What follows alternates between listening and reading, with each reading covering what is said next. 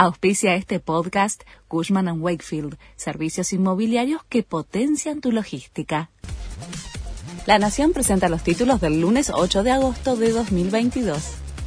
Sergio Massa tomó el control del área de energía.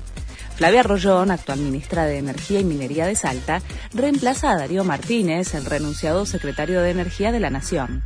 También dejará su cargo el subsecretario de Energía Eléctrica, Federico Basualdo, y en su lugar asumirá Santiago Gianotti, que responde políticamente al jefe de gabinete, Juan Mansur. Cristina Kirchner anticipó que va a recusar al fiscal de la causa vialidad.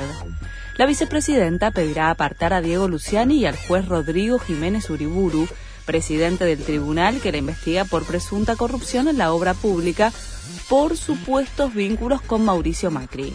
El Poder Judicial argentino apesta, escribió Cristina Kirchner en su cuenta de Twitter. Exigirán a unas 1.900 empresas que anticipen impuestos. El gobierno espera captar unos 200 mil millones de pesos de 1.911 empresas que, según sus cálculos, tuvieron ganancias extraordinarias en este ejercicio derivados de los aumentos de precios de la energía y los alimentos como consecuencia de la guerra en Ucrania. Con estos recursos se financiará el pago del bono a los jubilados que se anunciará mañana. Asumió Gustavo Petro en Colombia. Se trata del primer presidente de izquierda en 200 años de historia republicana. El desafío del nuevo mandatario es impulsar ambiciosas reformas económicas y sociales para reducir la pobreza y la desigualdad en una nación golpeada por la violencia y cansada de la corrupción.